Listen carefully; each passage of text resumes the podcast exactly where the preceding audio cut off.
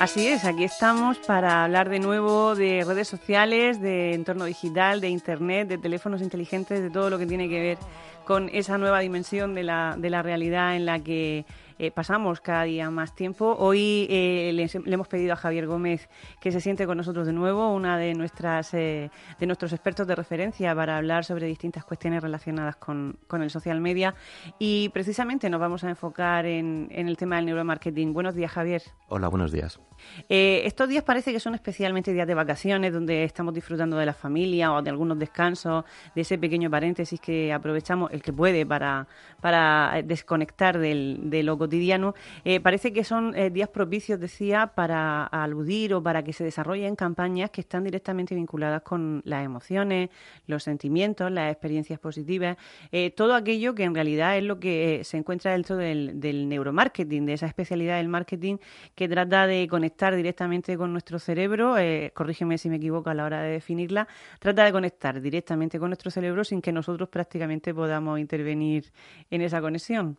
Correcto. Básicamente es la definición. Intentamos dentro de nuestro cerebro, donde deberíamos de coger un poco y especificar un poco, decir, venga, vale, neuromarketing. Realmente el neuromarketing es la aplicación de las neurociencias, es decir, las neurociencias son toda una serie de estudios que tratan de explicar por qué nuestro cerebro reacciona eh, ante, ante, ante, diversos estímulos, ¿vale? Entonces, una vez que se ha explicado, lo que intentan es después aplicarlo eso al mundo del marketing.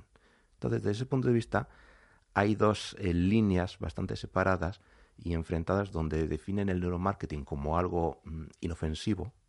De hecho, hay algunos autores que lo llaman, cito textualmente, eh, neuromarketing, seducir al cerebro con inteligencia para vender más.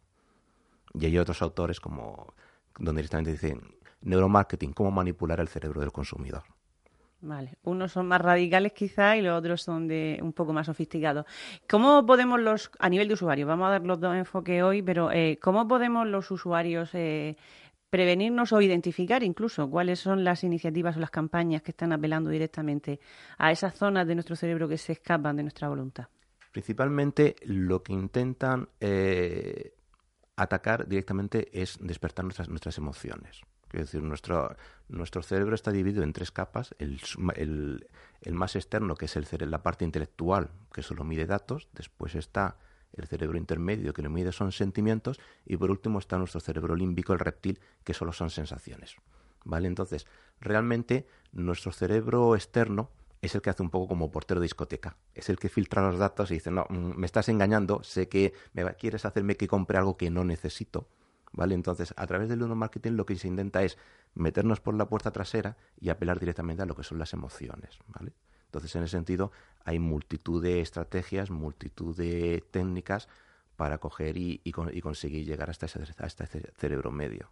¿Y cómo puede el usuario identificar qué están haciendo, qué está haciendo o qué está recibiendo una campaña de neuromarketing? ¿Qué tipo, podemos poner algún ejemplo de, campañas que se estén desarrollando actualmente eh, que podamos identificar como una campaña de neuromarketing? Pues, por ejemplo, eh, mm, Apple es experto en utilizar el neuromarketing, en el sentido de que tanto en su publicidad offline como tanto en su publicidad online, por ejemplo, uno de sus eh, principales argumentos es que ahí siempre sale gente joven y atractiva.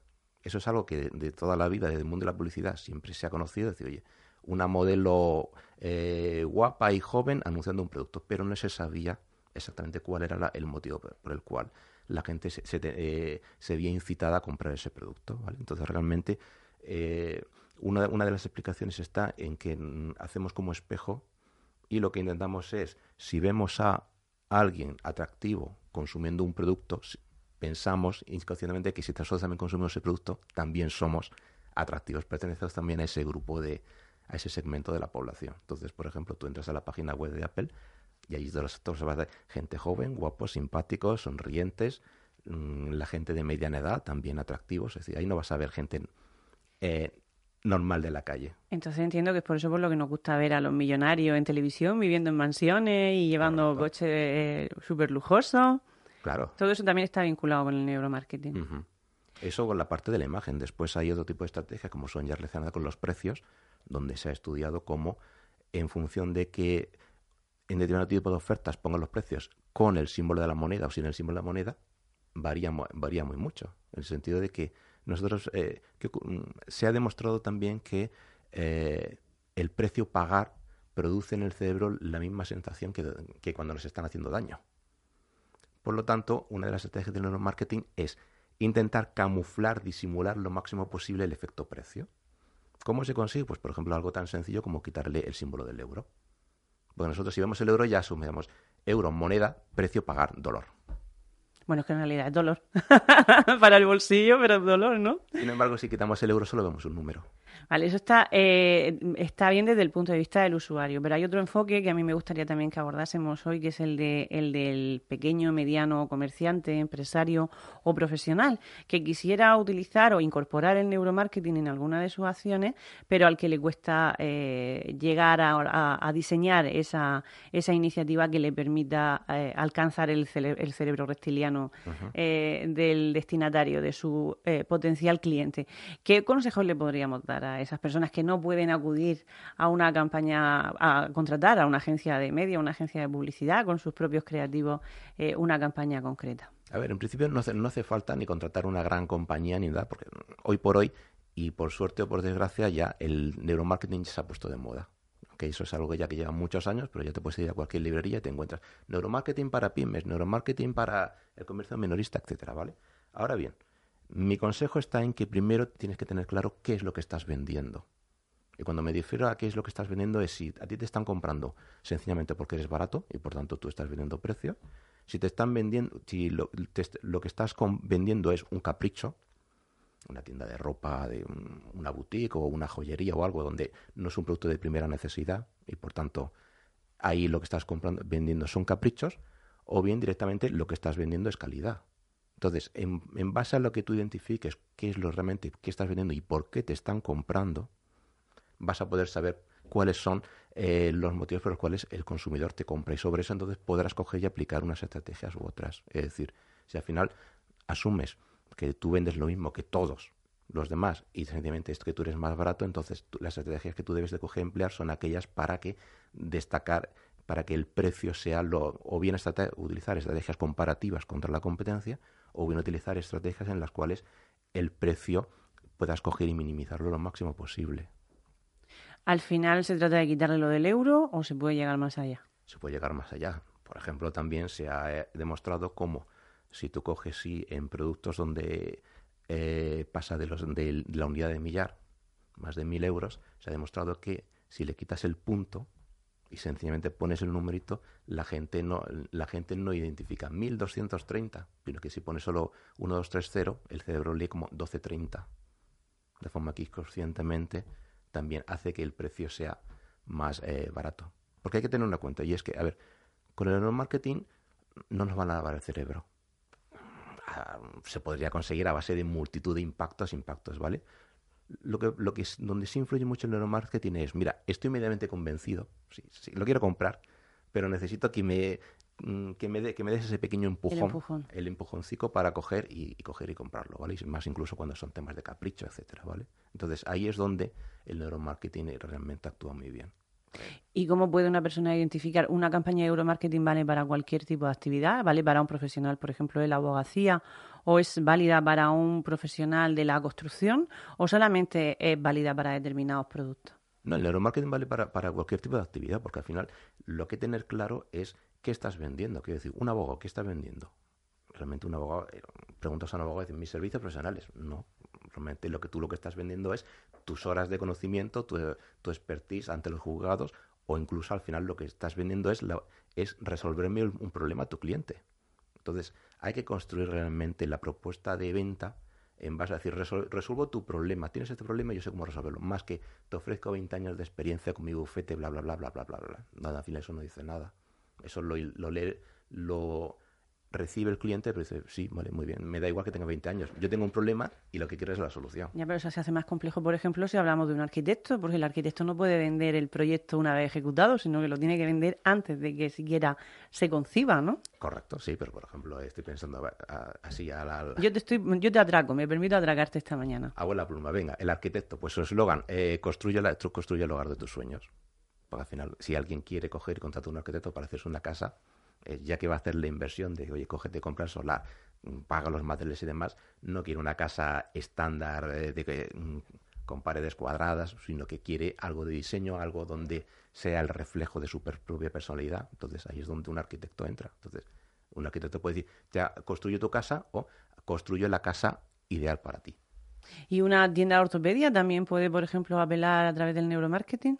Correcto, claro. A través de un, de un lema, pues en este caso hemos hablado de lema, por ejemplo, con el, con el arquitecto. ¿Sería ese el enfoque, tratar de diseñar un lema para un comercio concreto que sea acorde con. Sí, de hecho, incluso, por ejemplo, con la ortopedia, ya que puede ocurrir el caso de que el cliente eh, se pueda verse acomplejado, quizás, por el tema de llevar algún tipo de prótesis, pues es tan sencillo como poner eh, modelos quizás más o menos reales, atractivos, llevando prótesis.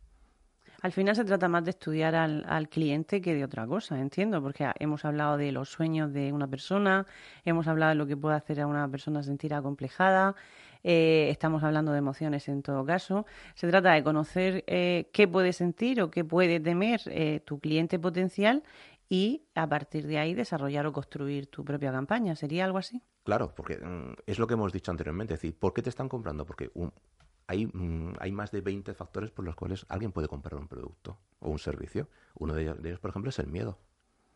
Miedo a que te pueda, a no sentirte miembro del grupo o miedo directamente a, tu integridad física. Entonces hay cierto marca de alarmas donde realmente lo que venden directamente es el miedo crear una sensación artificial de miedo para después venderte la solución. Pero eso da un poco de miedo, ¿no? Eh, quiero decir, el hecho de que te puedan... Eh, una cosa es que apeles a mis emociones positivas y la otra es que también apele a mis emociones o a mis sentimientos negativos, ¿no? Sí, correcto. De hecho, eh, esa empresa mm, utiliza además una, una campaña muy agresiva. De hecho, la última que está saliendo en radio además es, si, si supieras todo lo que sabemos nosotros, contratarías nuestra alarma.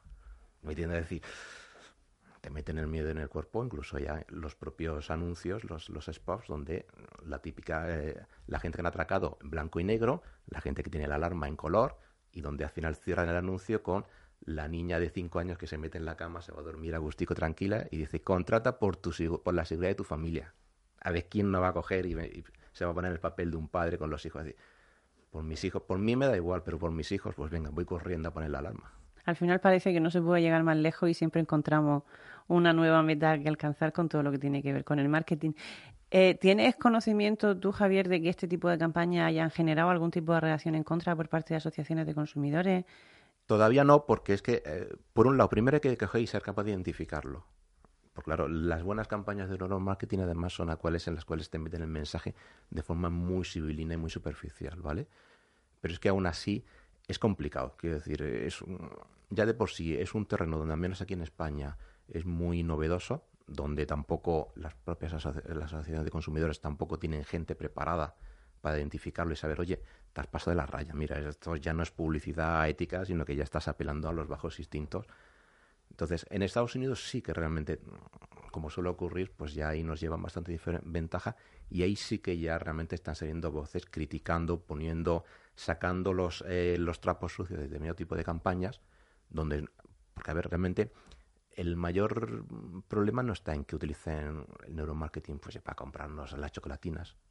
el, miedo principal está en que, por ejemplo, ya el neuromarketing se está aplicando para el marketing electoral, donde ya se está estudiando cómo los candidatos eh, políticos muestran su discurso y estudian las reacciones, los reflejos de los propios electores para ver realmente si su movimiento corporal o bien en los mensajes que están lanzando van acorde. O sea que al final lo que estamos viendo, estamos asistiendo, es que el neuromarketing se está instaurando en todos los ámbitos, no solamente de la publicidad, sino que está alcanzando también a la comunicación. Y aunque sea difícil de identificar, sí está claro que cuando sentimos algo, cuando eh, se ha provocado en nosotros un sentimiento, sí podemos decir eh, en términos generales que estamos ante una campaña de neuromarketing. De la misma manera, eh, el enfoque que daríamos al, al pequeño y mediano empresario, comerciante o profesional, entiendo que sería estudiar esa, esas sensaciones o emociones que puede percibir nuestro público cliente la potencial para apelar a ellas. Es decir, al final nosotros también tenemos que, hacer un trabajo neurológico, ¿verdad que sí?, para encontrar ese, ese mensaje o ese gleim, ese, ese, esa frase que nos permita enganchar directamente con el cerebro reptiliano.